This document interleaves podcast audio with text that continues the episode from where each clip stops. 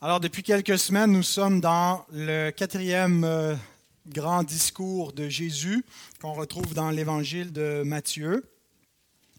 Et jusqu'à présent, euh, nous avons vu au verset 1 à 4 l'importance de rejeter l'orgueil qui surgit dans nos cœurs, nos ambitions, notre désir d'être grand, et d'embrasser l'humilité en devenant comme de petits enfants Ensuite, Jésus, pour euh, préserver nos relations, en ayant revêtu l'humilité, nous invite, dans les versets 5 à 9, à mortifier le péché pour ne pas scandaliser qui que ce soit dans nos relations. Et ce que nous avons vu dans le dernier message, c'était la péricope des versets 10 à 14, où nous devons euh, combattre le mépris de nos cœurs en valorisant ceux que Dieu chérit plutôt qu'en les méprisant. La tendance à mépriser selon des standards charnels nos semblables et en particulier ceux qui sont dans le royaume, euh, parce que le Seigneur a sauvé non pas les grands et les puissants de ce monde, il y en a parmi eux, mais euh, il s'est glorifié en particulier en sauvant ceux qui n'étaient pas, ceux qui sont euh, les balayures de ce monde, qu'il a réunis pour se former un peuple parmi eux. Alors, du point de vue de la chair, il y a beaucoup à mépriser parmi l'Église du Seigneur, mais nous sommes appelés à chérir. Donc, ce quatrième discours de Jésus parle des relations, des relations que nous avons à l'intérieur du royaume, à l'intérieur de l'Église, les uns avec les autres. Alors, le texte de ce matin continue dans cette lignée-là et il est un texte qui est un peu, en quelque sorte, la constitution et la charte de l'Église que Christ est venu fonder sur terre. Il n'est pas le seul texte constitutionnel de l'Église, on dirait toute la Bible est notre constitution, mais euh, un texte qui euh, nous définit spécifiquement la nature de l'Église et qui nous donne un fonctionnement pratique pour notre marche ensemble les uns avec les autres et pour régir le rapport fraternel que nous avons.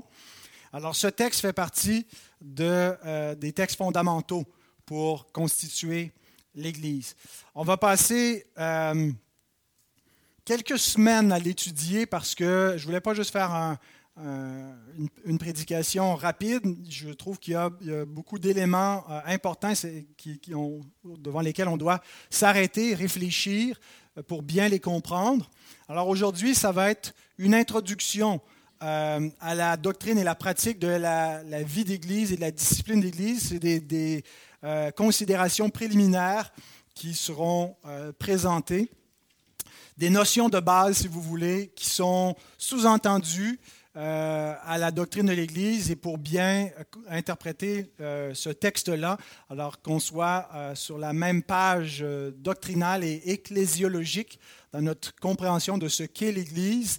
Il y a différentes doctrines de l'Église qui circulent dans le monde depuis l'histoire, l'avènement du christianisme. Alors, où est-ce qu'on se situe face à cela? on va juste réviser un petit peu ce matin euh, des notions de base vraiment importantes avant euh, d'examiner verset par verset ce passage-là. Je vous invite à ouvrir vos Bibles dans Matthieu 18 et la lecture de ce matin euh, couvre les versets 15 avant. Si vous voulez vous lever pour la lecture de la parole de Dieu, vous êtes bienvenus de le faire. Écoutez la parole de Dieu. Si ton frère a péché, va et reprends-le entre toi et lui seul. S'il t'écoute, tu as gagné ton frère. Mais s'il ne t'écoute pas, prends avec toi une ou deux personnes, afin que toute l'affaire se règle sur la déclaration de deux ou de trois témoins. S'il refuse de les écouter, dis-le à l'Église. Et s'il refuse aussi d'écouter l'Église, qu'il soit pour toi comme un païen et un publicain. Je vous le dis en vérité, tout ce que vous lirez sur la terre sera lié dans le ciel, et tout ce que vous délirez sur la terre sera délié dans le ciel. Je vous dis encore que si deux d'entre vous s'accordent sur la terre pour demander une chose quelconque, elle leur sera accordée par mon Père qui est dans les cieux. Car là où deux ou trois sont assemblés en mon nom, je suis au milieu d'eux. Demandons à notre Seigneur de bénir sa parole que nous venons d'entendre. Notre Dieu, nous voulons te remercier de ce que tu as parlé, de ce que tu t'es révélé aux hommes, de ce que tu es le Dieu de la parole, le Dieu qui parle, le Dieu vivant qui t'est fait connaître à nous. Et tu t'es fait connaître ultimement, par la parole faite chair, celui qui est l'empreinte du Père, celui qui ne fait qu'un avec le Père, qui est le, la lumière du Père, celui qui est dans le sein du Père, il est venu sur cette terre. La parole de Dieu faite chair, au travers de laquelle nous te connaissons. Et depuis que Christ est venu, il a fondé ce royaume des cieux qui est descendu ici-bas. Il a réuni un peuple et nous en faisons partie. Seigneur, nous te prions que nous puissions comprendre ce matin, à la lumière de ta parole, qui nous sommes, que nous puissions comprendre ce qu'est ton Église et comment y vivre selon ta volonté, selon ce que nous lisons dans les pages de ta Bible. Alors nous te prions, notre Dieu, de bénir cette parole qui sera exposée, prêchée, qu'on puisse la comprendre et aussi la mettre en pratique, que tu nous donnes le courage, que tu nous donnes la sagesse, que tu nous donnes la grâce d'y obéir, notre Dieu. Et c'est au nom de Christ, le Sauveur, que nous te prions. Amen. Faites-vous rasseoir, frères et sœurs.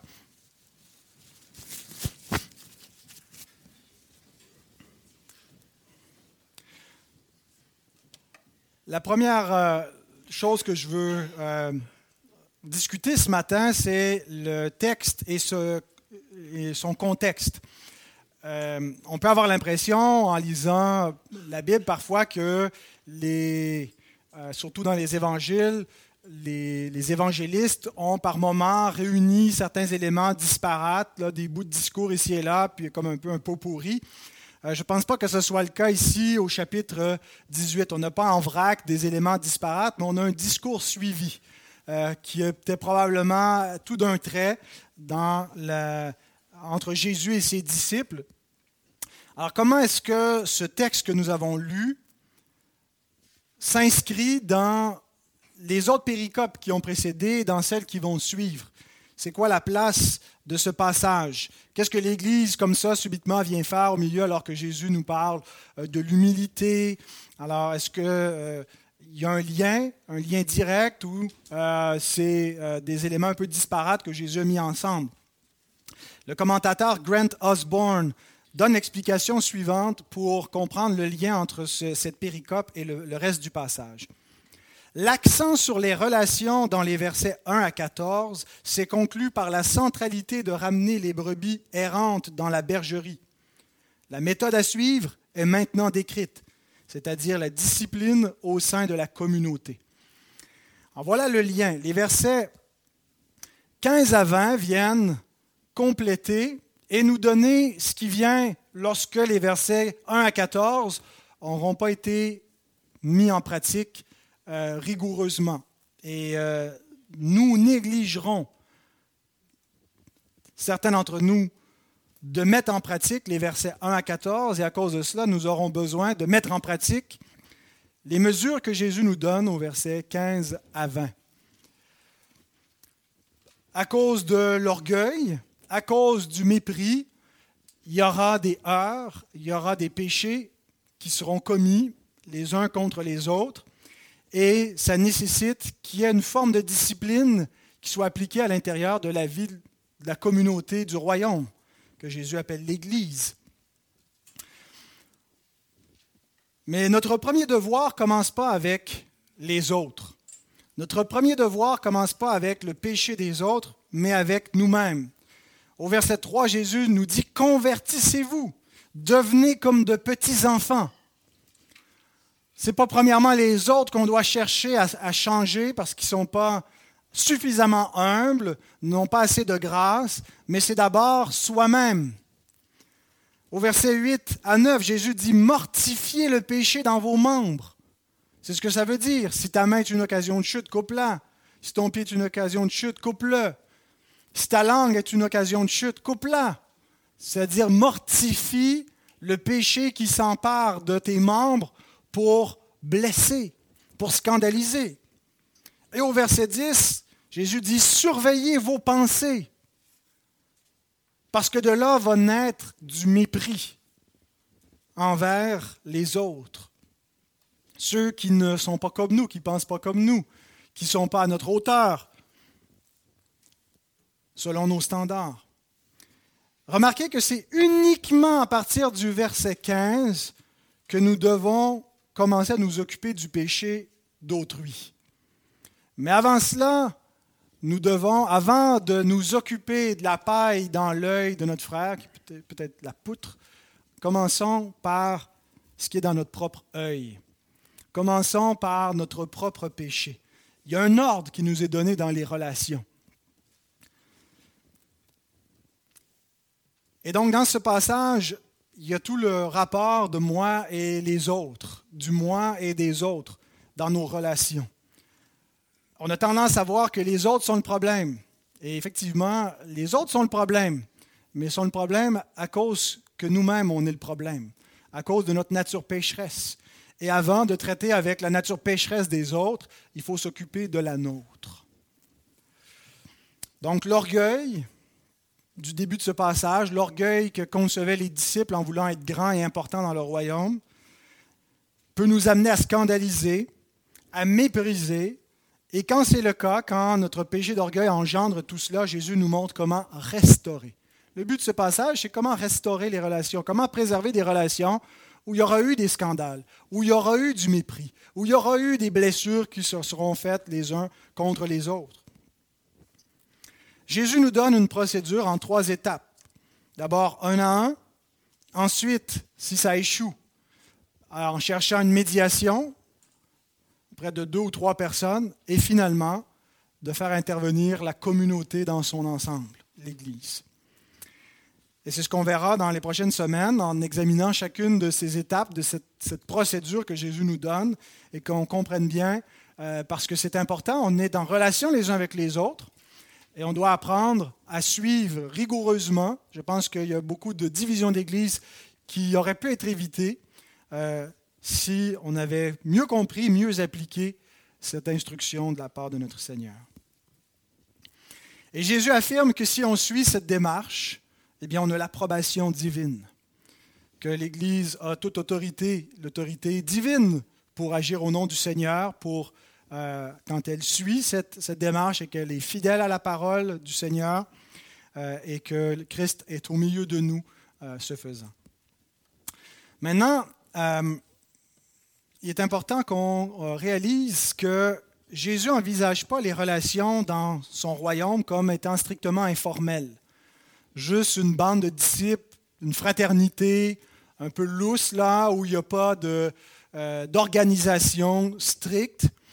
Euh, c'est une fraternité, c'est des, amis qui sont liés par un amour commun pour un, Seigneur, un Sauveur. Mais Jésus appelle cette communauté de disciples une ecclésia. C'est le mot grec qui est traduit par église, qui veut dire donc église ou assemblée. une ecclésia, c'est une assemblée, une communauté de gens qui s'assemblent, euh, qui doit se, rassembler. Euh, occasionnellement, mais qui, euh, qui est une communauté qui est minimalement organisée. Alors, qu'est-ce que l'Église dont Jésus parle? C'est ici que je vous invite à, réviser votre ecclésiologie, votre compréhension de ce qu'est l'Église, de ce que nous sommes comme communauté. Il y a deux concepts que euh, je veux rappeler, qui sont euh, deux distinctions de base à bien saisir pour comprendre la réalité qu'est l'Église. D'abord, la distinction entre l'Église visible et invisible. Premier concept, l'Église visible et invisible. Cette distinction a été utilisée euh, dans l'histoire par les théologiens réformés pour justifier euh, la réalité d'une Église mixte. Vous savez qu'à la Réforme, euh, on a des États, des églises nations. Euh, et donc, ce sont les églises d'État. Et les réformateurs n'ont pas euh, articulé l'idée d'une congrégation formée de gens qui professent être nés de nouveau, mais euh, c'était des églises de masse, des églises de multitude, et ils ont conservé des églises de multitude. Luther, Calvin, Zwingli euh, et, l'ensemble des réformateurs, donc, ont conservé ce modèle avec euh, l'État qui est bien impliqué, euh, le, magistrat civil et le baptême d'enfants qui sert à la fois de saut civil et d'entrée dans l'Église. C'est un sacrement spirituel, mais en même temps, ça sert pour euh, euh, saut civil, pour enregistrer les naissances. Et on voyait ça comme la chrétienté. La chrétienté, en anglais, on dit le Christendom, le, le royaume chrétien qui était vu comme un royaume visible. Et les réformateurs disaient, ben, l'Église, tout, tout, ce qu'on voit, ça c'est l'Église. En finalement, toute l'Europe, c'était pratiquement l'Église. Il y avait des communautés de juifs, euh, un petit peu dans le sud des communautés musulmanes, mais le reste, ce n'était que des chrétiens. Ça n'existait pas des, gens séculiers sans religion. Alors, les réformateurs avaient euh, utilisé le concept d'église visible et invisible pour dire que dans cette grande structure, euh, ben, c'est une Église qui est mixte. Il y a des gens qui font partie de l'Église, qui sont sauvés, qui sont les, élus, qui sont régénérés, qui croient. Mais il y a les gens qui sont euh, des hypocrites, qui sont des faux croyants, qui euh, sont juste des, chrétiens de nom, qui ont grandi, qui ont été baptisés dans la foi chrétienne, mais qui ne sont pas régénérés. Alors, ils utilisaient le, concept d'église visible et invisible pour justifier ces églises de masse, ces églises mixtes. Nous rejetons comme baptistes cette euh, compréhension d'église mixte. Euh, l'ecclésiologie baptiste est une ecclésiologie congrégationaliste, c'est-à-dire que nous croyons que l'Église n'est pas composée d'une masse euh, de multitudes euh, de, de, la nation, nous croyons que les églises sont composées de gens nés de nouveau et que ça, soit, ça doit être seulement des gens qui professent la foi euh, et qui s'approprient la foi, qui se réunissent et que ce n'est pas le rôle de l'État de régimenter et de superviser l'église locale. Mais ceci étant dit, nous ne rejetons pas complètement le concept d'une église visible. Nous croyons que le concept d'Église visible est valide et utile pour distinguer entre l'Église comme en tant qu'organisation, en tant qu'institution qu'on peut voir, qui est enregistrée, qui a euh, une adresse, qui a un registre de membres, euh, qui fonctionne avec les autorités, qui émet des reçus de charité euh, qui sont déductibles d'impôts, donc qui est une institution enregistrée et l'Église invisible qui est un corps spirituel par le Saint-Esprit. Et ce que nous visons comme baptistes, c'est que l'Église visible qu'on voit, qui est composée de gens qu'on voit, vous êtes des saints visibles, vous êtes des croyants, vous n'êtes pas invisibles, soit reflète la réalité invisible qu'est l'Église. Nous ne voulons pas avoir une Église mixte, nous voulons autant que possible avoir une Église faite de gens qui sont renouvelés par le Saint-Esprit et qui sont vraiment des chrétiens, non pas une Église de masse. Mais nous savons que l'Église visible n'est pas entièrement pure qu'il peut y avoir de simples visiteurs qui entrent, euh, qui pourront devenir des chrétiens, mais qui forcément, dès que vous êtes rassemblés, qu'on est tous là, il n'y a pas que des chrétiens forcément parmi nous. Euh, il y a parfois de faux croyants, des croyants temporaires, des gens qui vont apostasier, qui n'étaient pas des chrétiens qui se trouvent au milieu de l'Église visible. L'apôtre Jean dit, euh, ils sont sortis du milieu de nous parce qu'ils n'étaient pas des nôtres. S'ils avaient été des nôtres, ils seraient demeurés avec nous. Et cela est arrivé afin qu'il soit manifeste que tous ne sont pas des nôtres. Tous ceux qui sont avec nous, l'Église visible, ne correspond pas exactement à l'Église invisible. C'est ce que Jean nous dit. Cependant, c'est une erreur de vouloir séparer et détacher ces deux réalités de l'Église. Et euh, on retrouve deux tendances. Il y a une tendance formaliste dans, l'histoire de l'Église et chez certains chrétiens qui accorde plus d'importance à l'institution visible et parfois même au détriment de la communion spirituelle. C'est plus important de protéger l'institution, par exemple, quand vient des scandales, euh, on ne met pas en place des mesures disciplinaires parce qu'on veut préserver l'intégrité de l'institution et on cache des choses, mais on le fait en heurtant les vrais croyants. On préserve l'institution qui est l'Église. Et donc, certains, choqués de cela, disent la vraie Église, ce n'est pas une institution qu'on voit.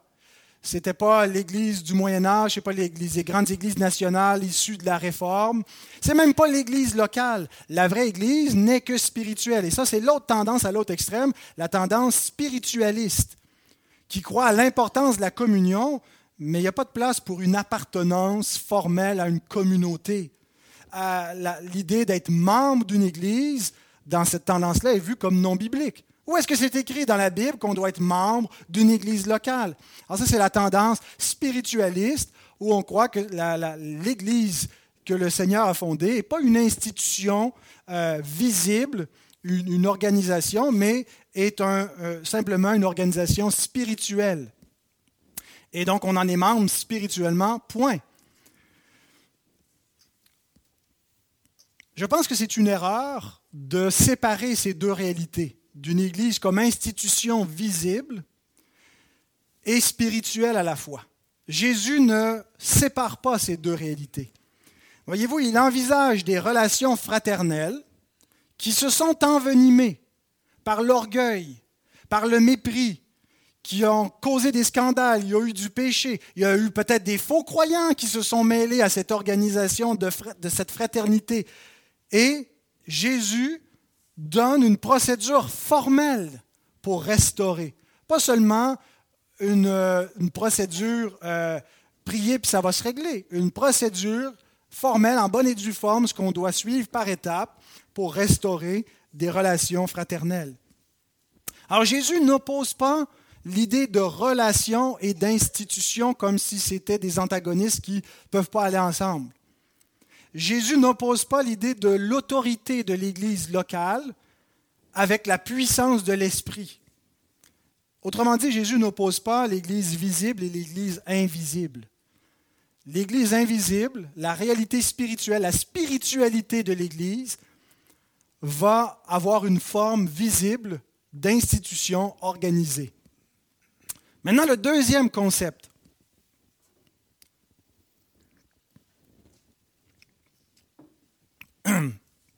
Est celui d'église locale et d'église universelle.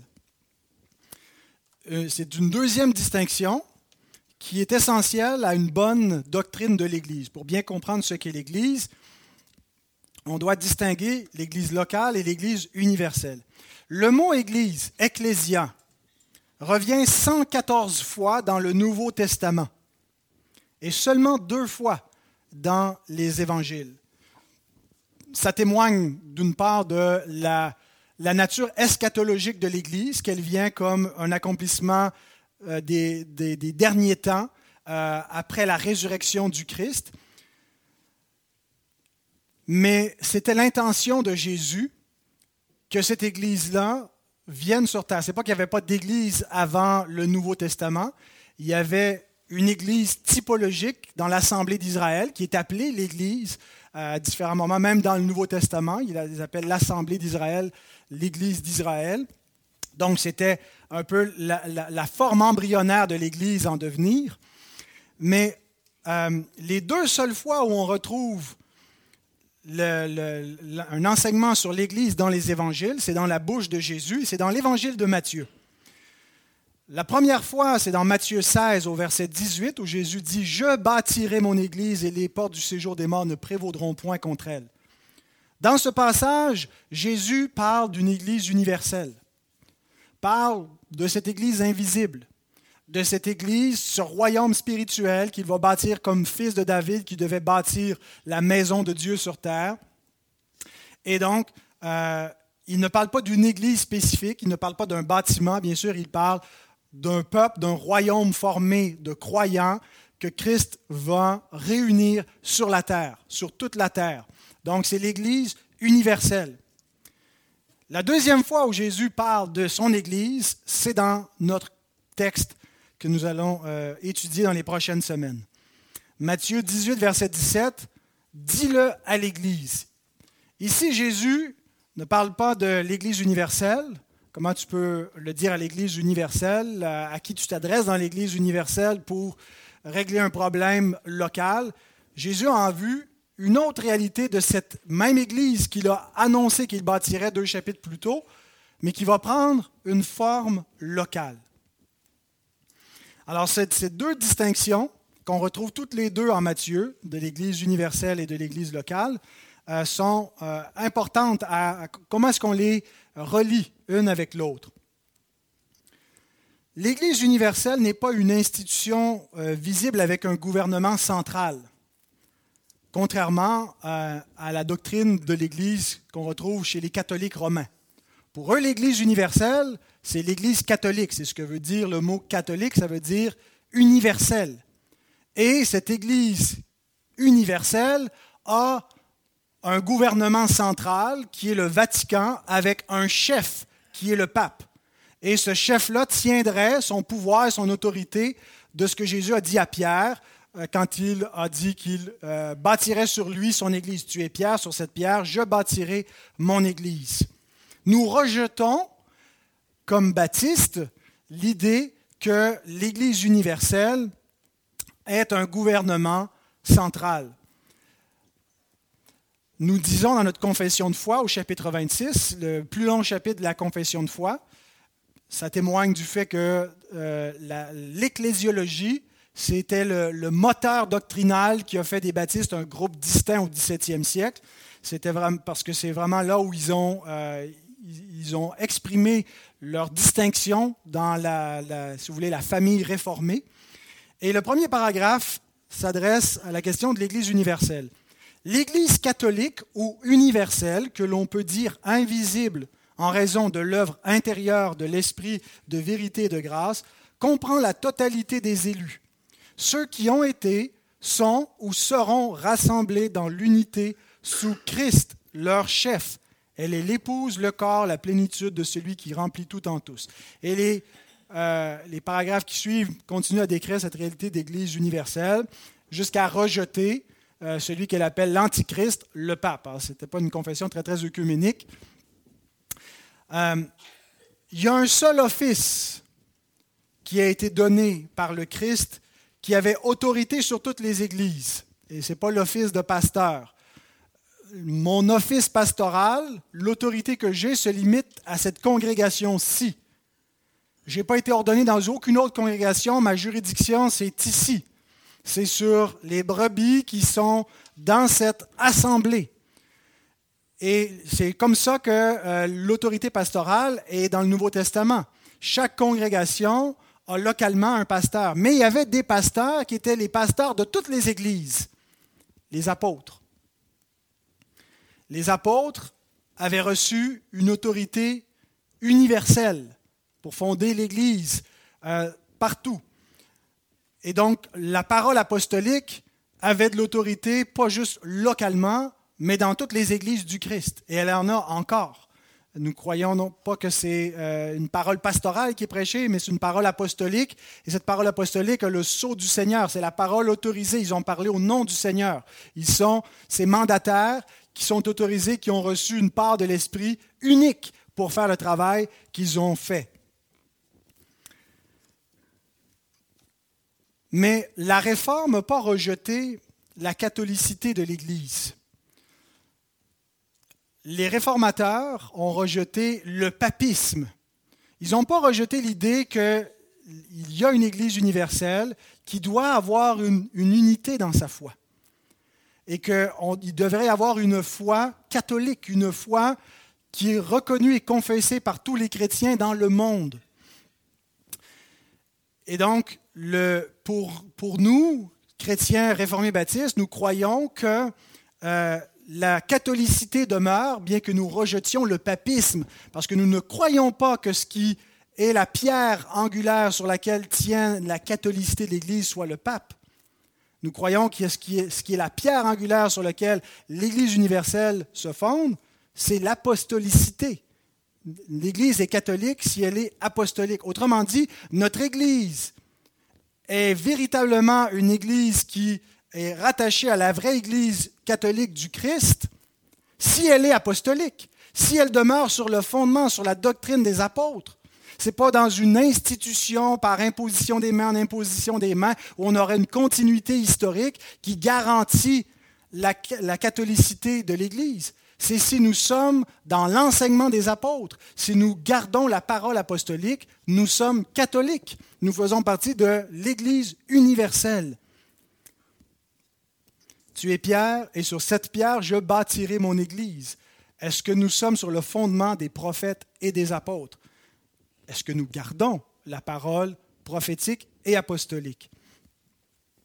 Alors, on a beau être dans une continuité historique, si nous n'avons pas la foi des apôtres, si nous avons dévié, comme je crois euh, que c'est le cas euh, pour, pour, beaucoup d'églises, dont l'Église catholique romaine, qui à certains égards a dévié de la doctrine apostolique, eh bien, nous sommes tombés en dehors du fondement d'une vraie Église.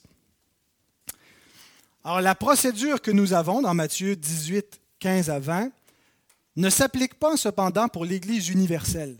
Euh, je veux dire, toutes les églises doivent l'appliquer, mais c'est localement que ça va s'appliquer.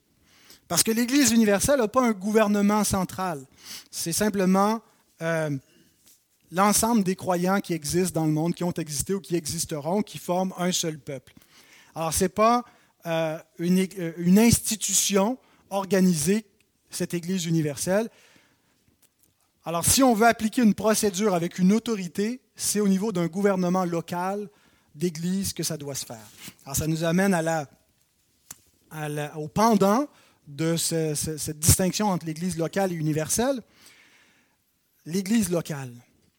Le nom que Jésus utilise pour désigner la communauté de disciples est très significatif. Il l'appelle une ecclésia, une assemblée. Nous ne sommes pas que des disciples, nous sommes des disciples en assemblée. Nous ne sommes pas que des disciples dispersés, chacun pour soi individuel, qui ont un, peu de fraternité. Il y a une organisation au milieu de ces disciples, une ecclésia. Et seule une église locale peut s'assembler. On ne peut pas assembler l'Église universelle, on ne peut pas rassembler les saints de tous les temps, de tous les lieux. On ne peut que s'assembler localement. On, est limité physiquement dans un corps et c'est pourquoi on croit à l'importance euh, d'une église locale et pas juste d'une église Internet. C'est correct pour ceux et celles ce matin qui n'ont pas pris la route, qui nous écoutent en direct et qui ont la communion depuis le foyer. Mais la vraie église consiste à se réunir avec une localité de croyants. Alors, on ne peut pas euh, euh, avoir une église juste sur le net où on, ne, se réunit pas avec personne. On est membre d'une telle église. Jésus, donc, n'envisageait pas de simples regroupements informels de disciples, mais Jésus était en train d'établir un gouvernement d'Église, un gouvernement local d'Église, des congrégations. Et c'est pourquoi nous sommes congrégationalistes. Notre gouvernement d'Église, ce que nous croyons, ce n'est pas le vaticanisme, ce n'est pas euh, un synode qui gouverne, où on aurait un, regroupement d'églises, puis au-dessus, on a un synode qui serait l'association des églises réformées baptistes avec notre petit pape euh, Jacques Pelletier ou Raymond Perron une autre époque. Euh, nous croyons que le gouvernement d'église est local et que l'autorité de l'Église s'arrête avec les murs de l'Église locale. Il y a un rapport, une communion entre différentes églises, localement et de même foi, mais ce que Jésus nous décrit ici, c'est un gouvernement local d'Église, le congrégationalisme.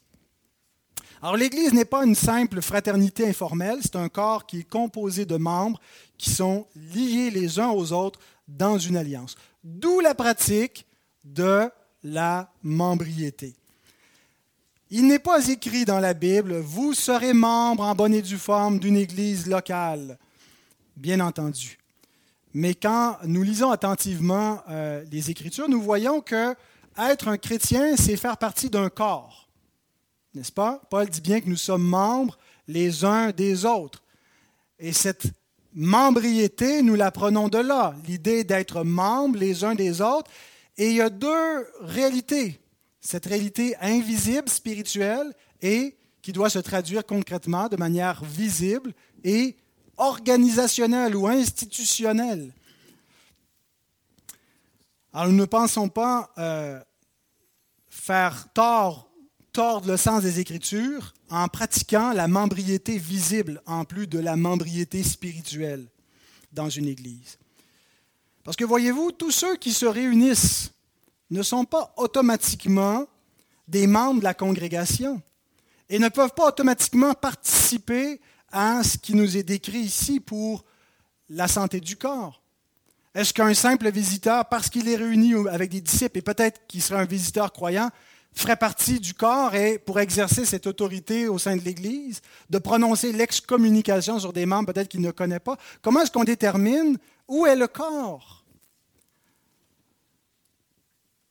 Alors, à mon avis, la façon la plus biblique de procéder, c'est d'avoir la membriété telle que notre confession de foi le décrit, telle que euh, les conclusions sont venues nos pères baptistes au XVIIe siècle, que d'être membre spirituel de l'Église doit se traduire par une profession de foi et un engagement solennel où on prononce des vœux de membriété et on est formellement lié en plus d'être spirituellement liés les uns aux autres. Comme dans un mariage. J'aimais ma femme avant de la marier mais je n'étais pas lié de la même façon qu'avant de prononcer des vœux d'engagement envers elle. Il y avait une relation qui existait et elle n'a pas changé le lendemain de notre mariage, mais il y a quelque chose dans notre rapport formel qui a changé à ce moment-là et qui nous a permis de croître et de, persévérer malgré les épreuves. Un lien informel se dissipe assez facilement, se dissout très facilement. Un lien formel qui s'est pris solennellement devant Dieu et les hommes est beaucoup plus solide pour garantir l'unité euh, de l'Église. Alors, plusieurs arguments pour euh, faire valoir que ce que Jésus voit ici, c'est plus qu'une fraternité, mais c'est un corps où les, croyants sont membres les uns des autres, sont membres d'une Église. Euh, bien, dans le reste du Nouveau Testament, on voit d'abord que l'Église de Jérusalem pouvait être dénombrée. Dans Actes 2, 40, 41, 47, on nous donne des, personnes qui ont été dénombrées. Il y a eu un dénombrement. Euh, Paul nous donne une liste de membres de, l'Église de Rome dans son épître au chapitre 16, où il, énumère des gens qui appartiennent à cette Église. Euh, Paul, dans son épître aux Corinthiens au chapitre 14, verset 24, distingue entre un simple visiteur et les membres de l'Église. Ce n'est pas dès que quelqu'un est réuni avec les disciples, même s'il professe cette fois-là, euh, qu'il fait partie automatiquement de la congrégation. Il est le bienvenu. Euh, L'Église est ouverte à tous. Mais Paul euh, suggère de cette, cette possibilité qu'il surgisse un simple auditeur. Donc, il distingue entre des catégories de personnes qui sont réunies. Ils nous sont donnés des critères pour éprouver les ouvriers qui s'appliquent également aux chrétiens, simplement les chrétiens professants.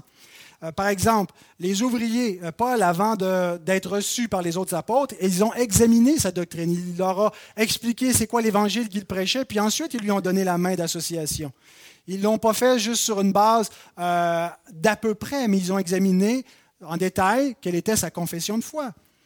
Euh, l'apôtre Paul dit d'avant de, nommer des officiers dans l'Église, il recommande à, Timothée de les éprouver d'abord, de les examiner et de ne pas imposer les mains à qui que ce soit avec précipitation. L'imposition des mains, c'est la reconnaissance formelle pour les officiers, mais pour les membres, c'est ce qu'on fait ici. Nous imposons les mains à des membres les gens qu'on reçoit comme membres, quand on pose nos mains dessus, on n'est pas en train de dire quelque chose de magique, mais il y, a, ici le symbole que nous recevons une personne, mais on ne le fait pas avec précipitation. On ne le fait pas avant d'avoir examiné la foi et le témoignage de cette personne-là. Et il y avait des confessions publiques. Euh, Timothée a fait une belle profession devant les hommes hein, avant d'être ordonné pasteur et avant probablement d'être baptisé. C'est pour ça qu'on exige que les gens confessent publiquement leur foi pour recevoir le baptême. l'Église ne recevait pas automatiquement toutes les personnes qui arrivaient au milieu d'elle euh, sans avoir été examinées ou recommandées. C'est pour ça qu'on voit la pratique de lettres de recommandation dans le Nouveau Testament. Euh, l'apôtre Jean dit d'éprouver les esprits, de ne pas se fier juste à, une, profession superficielle, mais d'éprouver les esprits pour voir s'ils sont de Dieu. Euh, et on voit bien que la porte d'entrée de la bergerie donc était gardée et qu'il était commandé aux dirigeants des églises de les garder. Pensons juste à Saul de Tarse, euh, qui a eu beaucoup de difficultés à joindre l'Église euh, dans Acte 9 parce que les disciples ne croyaient pas qu'il était un vrai disciple. Ils se souvenaient de lui comme du persécuteur de l'Église. Et Saul a dû faire ses preuves avant d'être reçu et accueilli Comme disciple, il a, dû avoir euh, Barnabas qui le prenne sous son aile et, et, qui se porte garant de lui en quelque sorte. Donc, on voit que ce n'est pas juste une espèce de fraternité désorganisée, mais qu'il y avait une Église robuste euh, qui était identifiée de manière visible. Hein, il y avait euh, des disciples qui étaient clairement identifiés parmi le peuple, de sorte qu'on pouvait se joindre à eux ou, ou pas.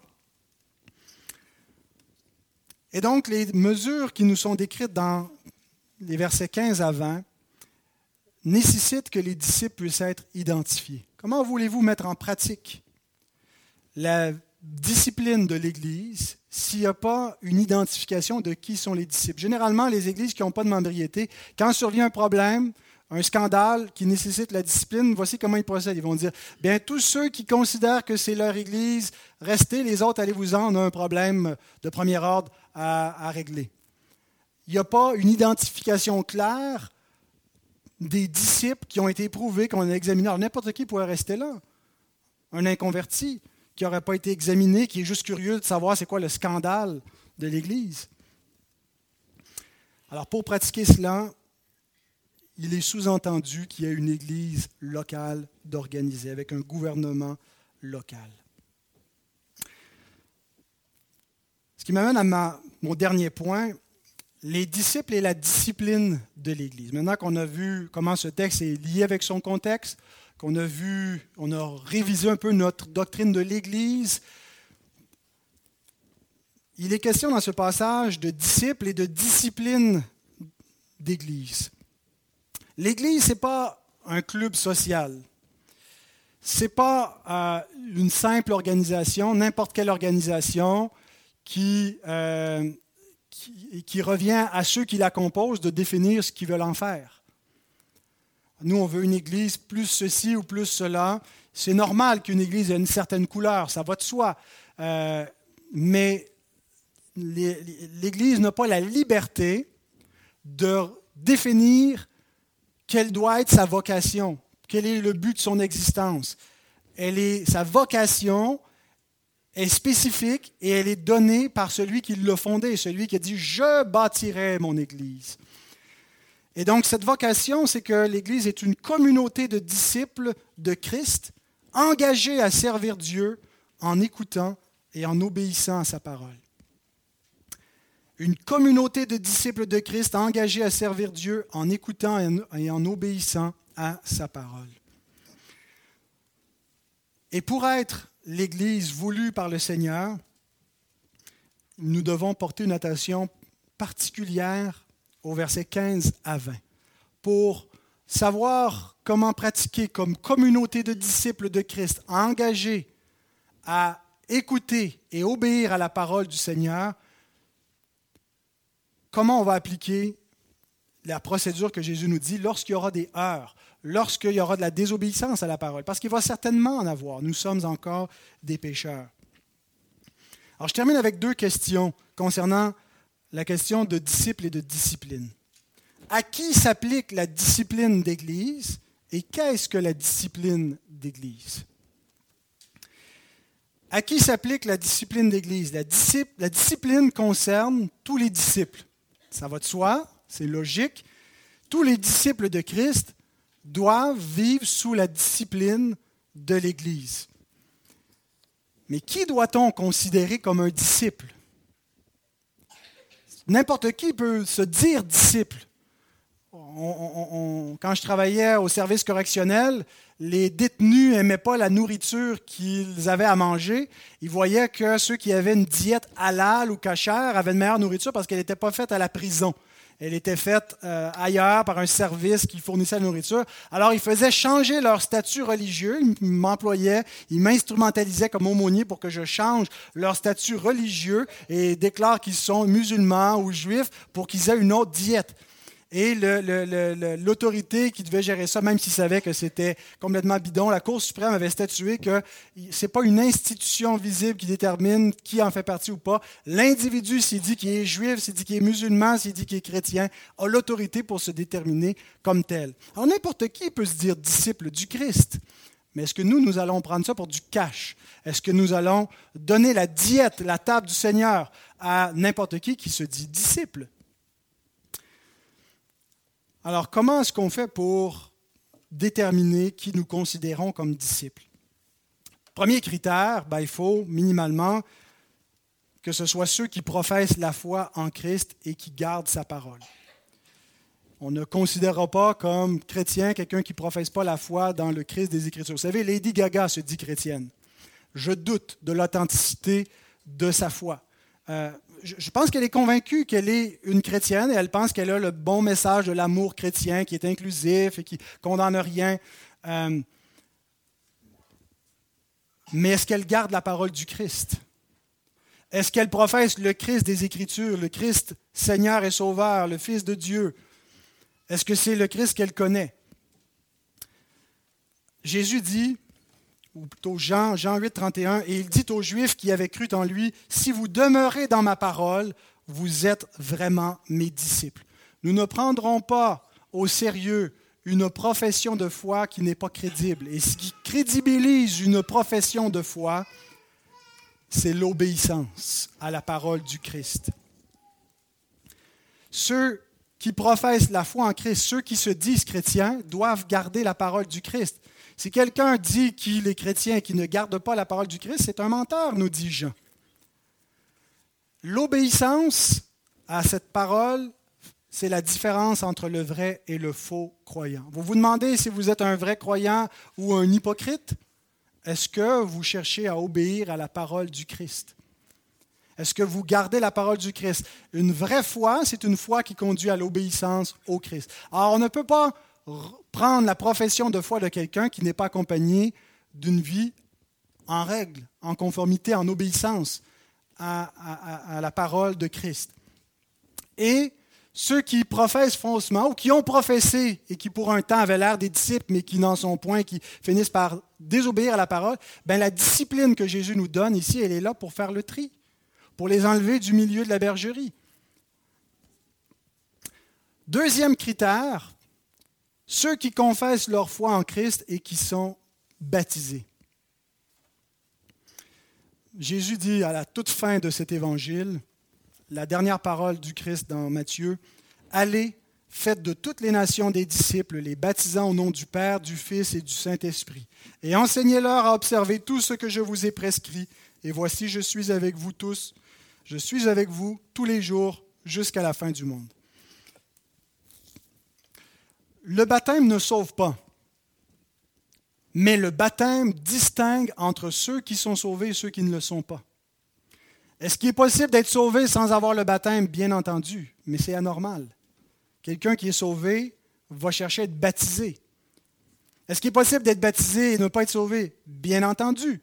Euh, mais généralement, on distingue dans le monde le peuple du Seigneur, ce sont ceux qui ont reçu ces signes et ces sceaux, ceux qui sont baptisés et qui, continuent de recevoir la communion à la table du Seigneur, c'est le peuple du Seigneur visible qu'on peut voir et identifier. Alors le baptême trace la ligne visible entre l'Église et le monde. C'est la dernière instruction que Jésus donne. Il envoie ses disciples pour qu'ils aillent faire d'autres disciples dans le monde, qu'ils aillent évangéliser les nations. Et ceux qui vont recevoir la parole, ils vont être baptisés et vont apprendre à observer l'enseignement de Christ. Alors le baptême trace la ligne entre l'Église et le monde. Et donc, sont sous la discipline de l'Église locale les baptisés, les adhérents, les visiteurs, les nouveaux croyants, mais pas encore baptisés, ne sont pas de la même façon, au même degré, sous cette autorité formelle, visible de l'Église. Maintenant, est-ce qu'un non-membre baptisé est sous l'autorité de l'Église locale? Ça va intéresser quelques-uns d'entre vous. Vous êtes plusieurs à être des croyants baptisés, euh, mais ne pas être membre formellement de cette Église locale. est-ce que ça voudrait dire, si on dit non, que euh, l'autorité de l'Église et la discipline de l'Église concernent seulement les membres qui sont sur le registre de membres, que les autres, on n'a aucune responsabilité sur eux, qu'ils ont un statut de perpétuel visiteur euh, Alors, comment on doit se positionner face à cette question? Bien sûr, ça dépend un peu des situations. Il y a des gens qui sont baptisés, qui sont membres d'aucune église, qui sont des visiteurs, qui sont là de passage ou qui sont membres ailleurs. Quand ils viennent ici, euh, ils sont, pas sous, sont en visite. Mais maintenant, on parle des, visiteurs fréquents, là, ceux qui euh, en ont fait leur église locale, mais qui ne sont pas encore membres. Quel est le critère pour savoir si la discipline et l'autorité de l'Église euh, s'appliquent à eux également? je pense que le critère biblique qu'on doit appliquer, c'est que l'Église est responsable de tous ceux qu'elle admet, régulièrement à la table du Seigneur, qu'ils soient membres ou non. L'Église a la responsabilité de garder la table et cette table que nous prenons symbolise la communion que nous avons ensemble et que nous avons avec Christ. Et c'est pourquoi on n'admet pas à la table du Seigneur des non-baptisés, qu'on n'admet pas à la table du Seigneur des, membres euh, qui seraient sous une discipline d'Église. Euh, il y a certaines églises qui sont très très strictes où c'est que les membres formels qui peuvent prendre la table et même pas les visiteurs chrétiens baptisés en bonne et due forme. On ouvre la table, on est un petit peu plus large que cela, mais on a la responsabilité de veiller à ce que ceux qui viennent à la table du Seigneur marchent en communion avec Christ.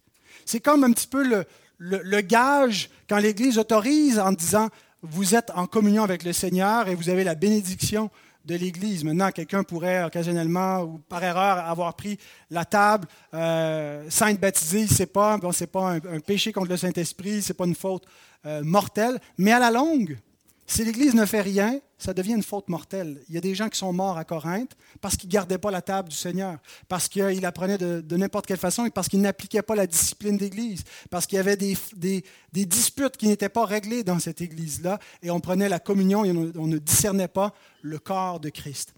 Alors, ma position, c'est ça le critère. L'Église est responsable de tous ceux qu'elle admet régulièrement à la table du Seigneur. Alors même si on n'a pas pris les vœux de membriété, en quelque sorte, quand on participe à une vie d'Église et qu'on vient à la table et qu'on a une communion, on est lié formellement les uns aux autres. La dernière question, maintenant qu'on a vu à qui s'applique la discipline d'Église, à tous les disciples et comment identifier les disciples comme ceux qui sont baptisés et ceux qui viennent à la table, qu'est-ce que la discipline d'Église? Toute organisation humaine, sociale, dépend d'une forme de discipline minimale. Entrer dans une famille où il n'y a aucune discipline, aucune autorité, où c'est free for all, c'est ça ne fonctionne pas. Toute organisation, une école, une société, euh, Allez juste à la bibliothèque. Il y a des règles à suivre. Il y a une procédure pour pouvoir emprunter les livres. Et si on ne les ramène pas et ou ils sont endommagés, il y a des conséquences. Il y a des mesures disciplinaires qui sont prévues. Il y a des règlements. Alors l'Église n'échappe pas à cette logique que toute organisation humaine doit avoir une forme de discipline pour s'organiser. Il y a deux sortes de disciplines. Il y a la discipline formative et il y a la discipline corrective la discipline formative et corrective. La discipline formative, c'est le mandat qui est, donné aux disciples en Matthieu 28, 19 à 20. Allez, faites de toutes les nations des disciples. Formez des disciples. Disciplinez-les. Ça veut dire quoi? Ça ne veut pas dire vous en allez les punir, les, leur taper à coups de fouet, mais les former dans la parole du Seigneur, les instruire, leur montrer la voie de la piété, la voie de l'obéissance au commandement de Dieu, les détourner des idoles c'est la discipline formative. Alors, les églises qui sont dans le divertissement et qui ne sont pas dans la formation des disciples ne sont pas tout à fait des vraies églises, en tout cas ne remplissent pas leur mandat. Hein, Spurgeon disait qu'on peut nourrir les brebis ou divertir les boucs. Euh, si on est dans le divertissement, ce n'est pas des brebis qu'on divertit, c'est des boucs. Il peut y avoir quelques brebis dans le troupeau. Euh, mais notre rôle, c'est de former les disciples dans l'enseignement de la parole, mais pas que dans l'enseignement de la parole. La discipline formative se crée de soi dès qu'on appartient à une communauté de disciples dans laquelle il y a une attente mutuelle de vivre comme un disciple. C'est invivable pour un faux disciple, un non-disciple, un non-chrétien, de vivre au milieu d'une communauté qui s'attend à ce qu'il vit comme un disciple du Christ. C'est invivable d'être tenu responsable et d'avoir cet empiètement dans ma vie privée. C'est pas que l'Église euh, va venir euh, euh, vous espionner chez vous, mais il y a cette attente que si vous professez la foi dans le Christ, vous allez vivre comme des chrétiens, vous allez être fidèles à Dieu et à son peuple que vous allez montrer l'amour fraternel. Il y a une attente. C'est faux de dire qu'on ne s'attend à rien, que vous pouvez juste venir semaine après semaine vous asseoir, recevoir sans jamais vous offrir vous-même en sacrifice vivant pour servir Dieu et aimer vos frères. Il y a une attente.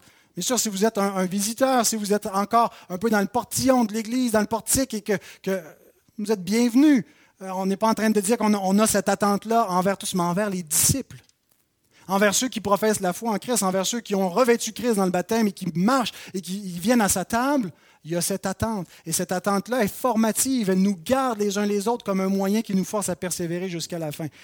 Et le faux croyant ne peut pas vivre dans cette attente perpétuelle. Il va lâcher à C'est une gaine, il étouffe. Et donc Matthieu 18, 15 à 20 nous montre qu'il y a une interdépendance. Ton frère a péché, va, reprends-le. Tu ne peux pas pécher tout seul dans ton coin, puis on va te laisser tranquille. L'Église te rend redevable. Mais il y a aussi une discipline corrective. Elle intervient lorsqu'un ou des disciples dérogent de la discipline formative, lorsqu'on s'éloigne de l'obéissance à la parole du Seigneur.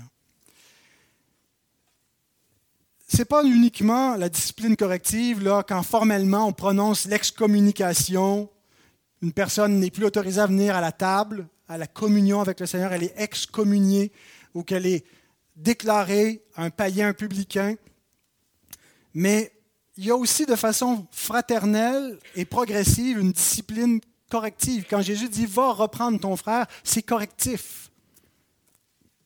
Prends deux ou trois témoins, prends des médiateurs pour régler une situation, c'est une discipline corrective. Et ultimement, l'excommunication de l'Église. Donc, c'est la discipline corrective. Il y a deux tentations pour nous. La première, c'est la négligence. C'est la partie difficile de la vie d'Église, la discipline corrective. Aller reprendre les autres. Va reprendre ton frère, ça ne me tente pas. Ça, c'est la première tentation, la négligence. L'autre tentation, c'est à l'autre extrême, l'abus. Où euh, on finit par être une église qui marche comme une armée prusse au pas, euh, et puis euh, on tombe dans, on discipline les gens pour, pour tout et pour rien. Et ça devient invivable. Des églises légalistes, dures, où il n'y a pas de grâce. Donc ces deux tentations, soyons-en conscients, de négliger notre rôle d'exercer une discipline corrective au milieu de cette église et d'en abuser il y a une seule façon d'éviter ces deux écueils, c'est de bien comprendre et d'appliquer l'instruction que Jésus nous donne ici dans Matthieu 18, 15 à 20. Sachons en terminant que le but de cette discipline, et de toute discipline formative et corrective, c'est la restauration. Jésus nous présente des relations froissées, des gens blessés, et ce qu'on vise, c'est la restauration. Jacques 5, 19 à 20, mes frères, si quelqu'un parmi vous s'est égaré loin de la vérité et qu'un autre l'y ramène, qu'il sache que celui qui ramènera un pécheur de la voie où il s'était égaré sauvera une âme de la mort et couvrira une multitude de péchés. Ce qu'on vise par la discipline, ce n'est pas euh, juste satisfaire notre désir de, vengeance ou d'exprimer notre euh, frustration contre les autres, mais c'est la restauration, la restauration des liens, la restauration d'un frère, d'une brebis qui s'égare. Le berger se réjouit lorsque la brebis qui s'égare, il laisse les 99 autres pour aller la chercher. Et la motivation ne peut être autre que l'amour fraternel. Oui, parfois nous avons des motifs mixtes, mais ce que nous devons poursuivre dans cette vie d'Église, dans cette discipline d'Église, c'est l'amour fraternel. En appliquant ce principe qui est donné aux parents dans Proverbe 13, 24. Celui qui ménage sa verge est son fils, mais celui qui l'aime cherche à le corriger. Hein, J'ai dit ça, les gars, des fois? Vous voyez, c'est vrai, c'est écrit. Si tu aimes tes enfants, tu dois les reprendre. Si on aime l'Église, si on aime nos frères, nos sœurs, nous devons exercer avec amour ce qui nous est décrit ici. On doit chercher à restaurer, pas juste fermer les yeux sur les failles de l'Église, fermer les yeux sur les péchés, qu'ils soient institutionnels ou individuels. Alors, dans les prochaines semaines, nous verrons comment appliquer cette règle de l'amour, cette règle de, euh, que le Seigneur nous décrit. Prions. Seigneur, ton Église est précieuse, elle est la, la prunelle de tes yeux. Tu l'as achetée par ton sang. Tu as versé ton sang pour celle que tu appelles ton épouse, et nous en faisons partie. Donne-nous de ne pas la mépriser. Donne-nous de ne pas la maltraiter, en négligeant d'abord notre propre péché, en nous laissant aller à l'orgueil et, à l'inconduite et au mépris, mais en combattant, en mortifiant notre propre péché, mais aussi, Seigneur, en sachant préserver nos liens, en sachant, Seigneur, appliquer cette parole de Christ pour garder l'Église pure, pour euh, dans l'amour fraternel, euh, marcher ensemble dans l'unité, euh, dans la vérité. Seigneur, pour que ton nom soit glorifié au milieu de nous. Seigneur, c'est difficile et nous dépendons de toi. Viens à notre aide et que ta parole puisse nous éclairer et nous affermir. Amen.